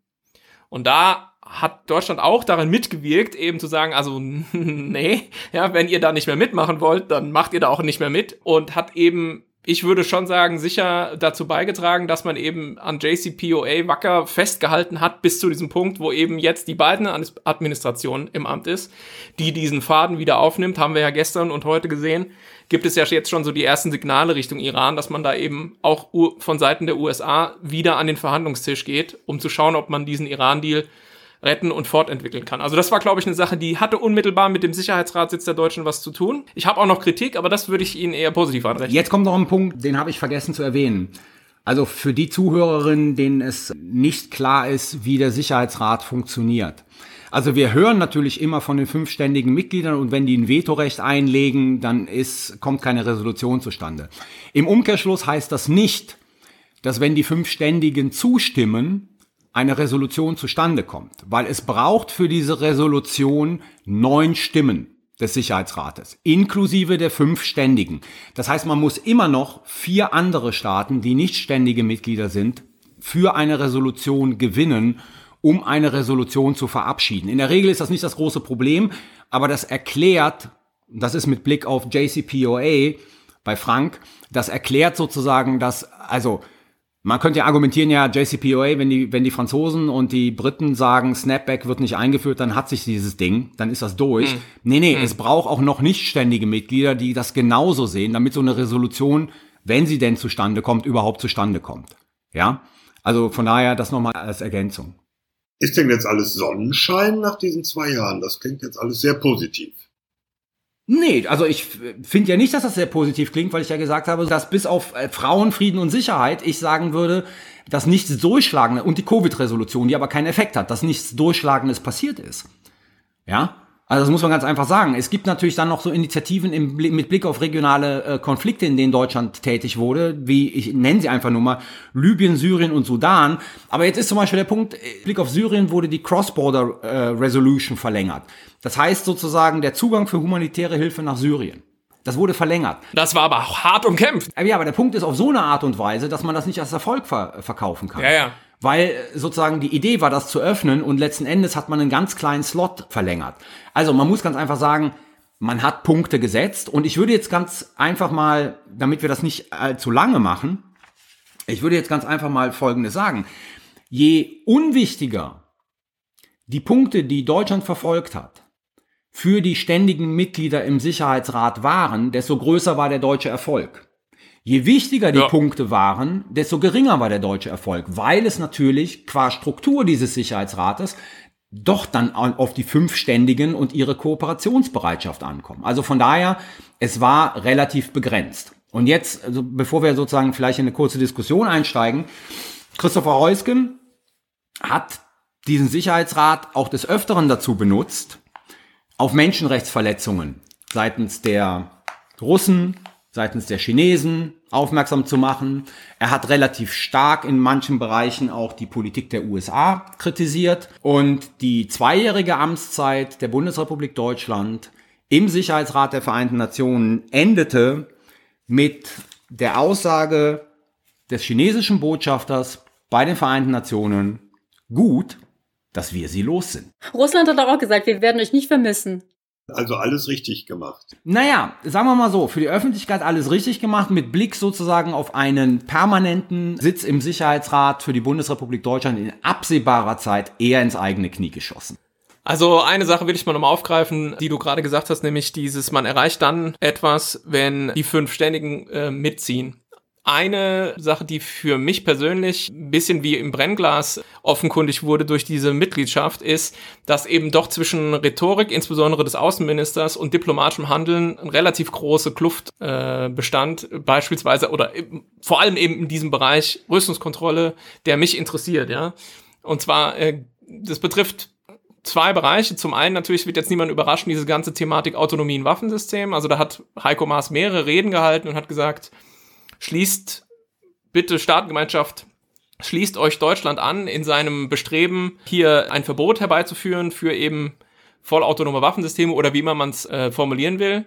Und ähnlich auch dieses eben von der deutschen Bundesregierung ja formulierte Ziel, auf eine atomwaffenfreie Welt hinzuarbeiten, also Atomwaffenverbot. Aber wenn man dann eben genau guckt, dann ist es eben so, naja, bei den Vereinten Nationen in den entsprechenden Gremien bekennt sich dann eben die deutsche Delegation zum Beispiel eben nicht ganz klar dafür, dass man neues Völkerrecht will mit Blick auf äh, Autonomie in Waffensystemen. Und man hat ja auch am Atomwaffenverbotsvertrag nicht teilgenommen und hat sich so ein bisschen vornehm zurückgehalten. Das heißt, man hat hier eine politische Rhetorik einmal, die gut klingt. Wir wollen dies, wir wollen das, wir wollen neues Völkerrecht hier, wir wollen neues Völkerrecht da. Aber man tut es dann auf Delegationsebene nicht in gleicher, gleicher Form. Dafür mag es Gründe geben. Ich bin ja auch nicht naiv. Man kann ja auch nicht als Deutschland irgendwie unilateral alles Mögliche irgendwie durchpeitschen. Da sprechen eben auch noch andere mit. Multilateralismus eben. Aber dieses Delta wird halt schon äh, für die Leute, die sich für diese Themen interessieren, wie ich finde, immer offenkundiger. Und irgendwann muss man sich, glaube ich, so als Bundesregierung dazu auch verhalten. Das ist eine Sache, die aus meiner Sicht äh, man ja doch kritisch ähm, anstreichen kann mit Blick auf die zwei Jahre im Sicherheitsrat. Ich würde sagen, das ist ein Strukturprinzip deutscher Außenpolitik, unabhängig davon, ob sie im Sicherheitsrat sitzen oder nicht. Ja, das ist vielleicht jetzt eine extra Diskussion. Also dann braucht man aber auch gar keinen Sicherheitsratssitz, ja. Verstehst du, was ich meine? Nee, da, da, das ist. Nein, der, der, der, der Punkt mit dem Sicherheitsratssitz, aber da, da kommen wir nochmal. Das ist natürlich eine hohe Symbolik. Ja. Ja, das ist eine hohe Symbolik. Was letzten Endes, ich sag's jetzt mal in meinen Worten, machtpolitisch umsetzbar ist, ja, das steht in, da- das ist ein ganz anderes Blatt. Ja, also man kann auf diese Punkte auch im Sicherheitsrat aufmerksam machen, aber natürlich, und das sagst du ja selber, wir sind ja alle irgendwie nicht naiv, weiß man dann, dass man Sachen besser nicht tut und besser nicht macht, aber das hindert einen ja nichts daran, sozusagen heherne Positionen rhetorisch nach außen zu verkaufen. Weißt du? Ja. Und das, das, das ist, glaube ich, sozusagen, und damit, klar, ich sage jetzt, das ist ein Strukturprinzip deutscher Außenpolitik, es ist aber auch ein Strukturprinzip von vielen anderen Ländern, die das genauso machen. Also Words are not matched by deeds. Ja, es ist ein Kennzeichen auch von Diplomatie, fast könnte man sagen, wie jetzt ohne irgendwie den Diplomatinnen und Diplomaten zu nahe treten zu wollen. Aber nochmal, also ich sag, man kann das natürlich eine gewisse Zeit machen und irgendwann wird dieses, wird es eben sehr offenkundig und dann Beispiel jetzt Atomwaffenverbot. Jetzt ist ja nun die Norm in der Welt, der Vertrag ist in Kraft, jetzt muss man sich vermutlich auch irgendwie anders wieder dazu verhalten. Also da wird man nicht die ganze Zeit sozusagen weiter so verfahren können. Machen wir mal einen Strich drunter und sagen, Die Bilanz ist äh, gemischt. Ging so. Ging so, ja. Ging so. Carlo, kurz noch, wann sind wir denn wieder dran? Weißt du das? Wenn wir wieder gewählt werden. Wann werden wir wieder gewählt? Keine Ahnung, weiß ich nicht. Ob wir uns das noch Wenn du die Chinesen und die Russen fragst, gar nicht mehr. Sagen wir mal so, wenn man, wenn man die, ja, wenn die Russen und Chinesen werden uns in der Generalversammlung nicht mehr wählen. Im Schnitt alle zehn Jahre, die letzten Jahre, ne? Okay, gut. Also merken wir uns vor, in zehn Jahren reden wir nochmal drüber. Das ist noch vor FKs, um mal diesen Dauerbrenner wieder reinzubringen. Genau daran messe ich inzwischen auch immer alles. Aber nach, de, nach dem Europäischen Trägerverband. Oha, ja, schauen wir mal. Dankeschön. Rike, kann man da überhaupt ein Fazit ziehen jetzt? Man kann es zumindest versuchen. Ja, also in dieser 40. in Klammern Mini-Jubiläum Folge ähm, haben wir über zwei Themen gesprochen. Zuerst ging es um die Flugzeugträger. Was ist das überhaupt? Wozu braucht man das? Wer hat das? Ist das eigentlich alles zeitgemäß? Ich würde sagen, wir sind so ein bisschen rausgekommen bei den europäischen Flugzeugträger wird es wahrscheinlich eher nicht geben, ähm, auch wenn da eine Kooperation in manchen Bereichen vielleicht Sinn macht. Wichtig ist auch, dass wir gesagt haben, ein Flugzeugträger ist nicht nur der Flugzeugträger, sondern die Flugzeugträgergruppe. Und für mich auch einfach eine wichtige, ja, ein wichtiger Fazit der ganzen Geschichte ist zu sagen, diese Systeme sind halt sehr verletzlich, äh, gleichzeitig aber eben hilfreich und wichtig als Machtprojektion. Und deswegen ist einfach der Kontext des Einsatzes so wichtig. In manchen Kontexten werden die eine große Rolle spielen, in anderen eher weniger. Und dann haben wir diskutiert über zwei Jahre Deutschland im UN-Sicherheitsrat. Wir sind gerade rausrotiert aus dem nichtständigen Sitz im UN-Sicherheitsrat und haben da versucht, ein Fazit zu ziehen. Ich meine, ich würde sagen, da zeigt sich ein gemischtes Bild. Also ähm, Frank fand uns teilweise vielleicht ein bisschen zu positiv, aber ich finde ehrlich gesagt, die Frage ist auch immer, was ist so ein bisschen zu erwarten? Die Ausgangsposition war eher schlecht mit eben der Kombination aus, ja, also eine US-Administration, die dem ganzen multilateralen System nicht so besonders gut gesinnt war und vor allen Dingen dann Corona, was alles irgendwie überschattet hat.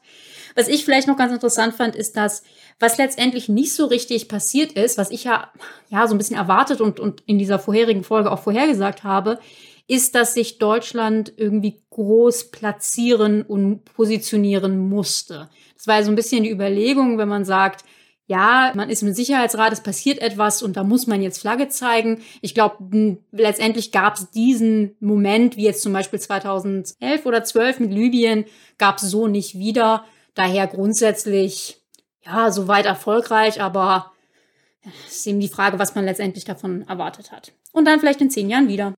Damit sind wir beim Sicherheitshinweis. Sicherheitshinweis.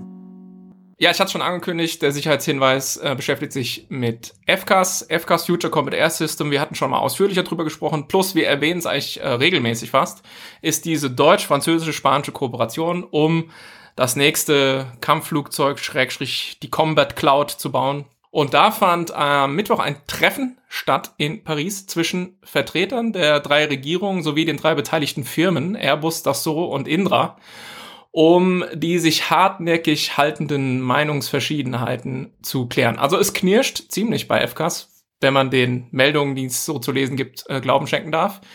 Am Donnerstag, also gestern dann, war zu lesen, ähm, dass diese Klärung nicht gelungen sei, aber äh, Berlin in der Person von Heiko Maas und auch Airbus haben sich gestern weiter optimistisch gezeigt, also nach dem Motto, das kriegen wir schon glatt gebügelt, wird alles, ja. Die Hauptstreitpunkte, die wohlgemerkt nicht ganz neu sind, sondern das Projekt wirklich schon lange kennzeichnen, liegen im Bereich ähm, der industriellen Anteile und der geistigen Eigentumsrechte. Vereinfacht gesagt, es gibt Streit darum, wer was baut. Davon hängen Arbeitsplätze ab, klar. Und wer welche im Rahmen von FKs entwickelten Technologien wo weiterverwenden darf. Und diese Differenzen zwischen den Partnern gehen inzwischen so weit, dass der Vorschlag herumgeistert, man könne doch zwei separate statt eines gemeinsamen Technologiedemonstrators bauen. Was ja nicht wirklich im Sinne des Erfinders ist. FCAS, muss man klar sagen, ist wichtig. Deswegen verweisen wir auch immer wieder darauf, eben schon allein deswegen, weil es eben das größte jemals in Angriff genommene europäische Rüstungsprojekt ist äh, weil regelmäßig dreistellige Milliarden zahlen mit Blick auf die avisierten Kosten. Also das ist aus Steuerzahlersicht beileibe kein Pappenstiel, deswegen ist es eben wichtig drauf zu gucken. Äh, überraschend ist es dann aber auch aus dieser Perspektive vermutlich nicht, dass da mit harten Bandagen gekämpft wird. Insofern würde ich das jetzt alles erstmal noch nicht überbewerten, aber man muss klar konstatieren, die skeptischen Töne in puncto FKs, auch hinsichtlich Finanzierung, wurden in den letzten Wochen und Monaten immer lauter und wir halten auf jeden Fall weiter ein Auge drauf. Können wir uns irgendwann mal auch darüber unterhalten, ob dieser ganze Bums aus Blick äh, Deutschlands militärisch überhaupt Sinn macht? Können wir machen, aber nicht im Sicherheitshinweis. mein Sicherheitshinweis, es macht militärisch überhaupt gar keinen Sinn. Nein, mein Sicherheitshinweis äh, gilt einer Geschichte, die ich hochinteressant finde, auch sehr clever und sehr symptomatisch, die in der letzten Woche passiert ist. Nämlich da wurde bekannt, dass das Pentagon, insbesondere Mark Esper, also sozusagen der vorletzte Verteidigungsminister unter Trump, die Beförderung von zwei weiblichen Generalen, jetzt habe ich schön umschifft, Thomas, von ja. zwei weiblichen Generalen äh, extra zurückgehalten also hat. Generalinnen sagen wir nicht. Weil er befürchtete, dass Trump dieser Beförderung nicht zustimmen würde. Und Esper, der also unter Trump dienende Verteidigungsminister, darauf gesetzt hat, dass Biden die Wahl gewinnt, damit diese Beförderung dann unter der Administration von Biden vollzogen werden kann, was jetzt auch passiert. Also das finde ich sozusagen, das hat jetzt keinen sicherheitspolitischen Mehrwert über die Tatsache hinaus, dass man sich wiederum bestätigt fühlt, was für ein Typ Donald Trump gewesen ist. Aber wie das sozusagen diplomatisch gespielt worden ist beim Pentagon, finde ich schon sehr erstaunlich, dass, wie gesagt, ein unter einem Republikaner dienender Verteidigungsminister darauf hofft, dass ein Demokrat die Wahlen gewinnt, damit er zwei der fähigsten Frauen befördern kann, weil er befürchtet, dass sein eigener Chef dieser Beförderung nicht zustimmen würde. Das war mein Hin Sicherheitshinweis. Mein Sicherheitshinweis geht um das Thema Afghanistan und den internationalen Einsatz dort und eigentlich unter der Überschrift Termine, Termine, Termine weil da kommt einiges munter durcheinander. Es gibt das Abkommen äh, und von den USA und den Taliban, abgeschlossen noch unter jenem Präsidenten Donald Trump, nachdem die USA und alle ihre Verbündeten bis Ende April dieses Jahres vom Hindukusch abziehen sollen. Ob das so kommt, ist eine offene Frage, weil die beiden Administrationen das jetzt überprüft. Dann gibt es einen rein deutschen Termin, nämlich Ende März, da endet das bisherige oder das bisher geltende Mandat des Bundestages für den Einsatz der Bundeswehr in Afghanistan. Das heißt, selbst wenn es zu einem Abzug Ende April kommen sollte, was inzwischen kaum jemand glaubt, müsste dieses Mandat verlängert werden, damit die Bundeswehr zumindest den Abzug ordnungsgemäß dann noch machen kann. So, jetzt wird also dieses Mandat aller Voraussicht nach, muss man sagen, verlängert. Es ist nächste Woche im Kabinett und dann im März im Bundestag. Und im Moment läuft noch so ein bisschen, vielleicht ist auch schon endgültig entschieden, der Streit, wie lange denn das Mandat ausgestaltet werden soll. Üblicherweise erteilt der Bundestag so ein Mandat für ein Jahr. In diesem Fall kommt aber der wiederum rein deutsche Sonderfall hinzu, dass im September ein neuer Bundestag gewählt wird und dann möglicherweise auch eine neue Bundesregierung. Und es ist eigentlich gute Übung, dass man mit so einem Mandat nicht eine neue Bundesregierung übermäßig lange festlegt. Auf der anderen Seite, wenn wir uns an die Wahl 2017 erinnern, und dass es bis deutlich ins Jahr 2018 gedauert hat, eine Regierung zu bilden, eine Koalition und dann eine Regierung zu bilden, stellt sich natürlich die Frage, sollte man das zu kurz machen oder lieber etwas länger? Also das ist so ein bisschen Geschacher in Berlin derzeit, austariert. Im Moment sieht es wohl so aus, dass das Auswärtige Amt sich mit der Haltung durchsetzt, Mandat verlängern, aber nur bis Jahresende. Die Union und auch das Verteidigungsministerium möchten eigentlich gerne mindestens bis Ende Januar. Das wird wahrscheinlich so nicht kommen. Das ist der letzte Stand, was ich höre. Nächste Woche sind wir schlauer. Also, Mandatsverlängerung ja, unabhängig vom tatsächlichen Abzugstermin. Man darf übrigens auch abziehen, während das Mandat noch gilt.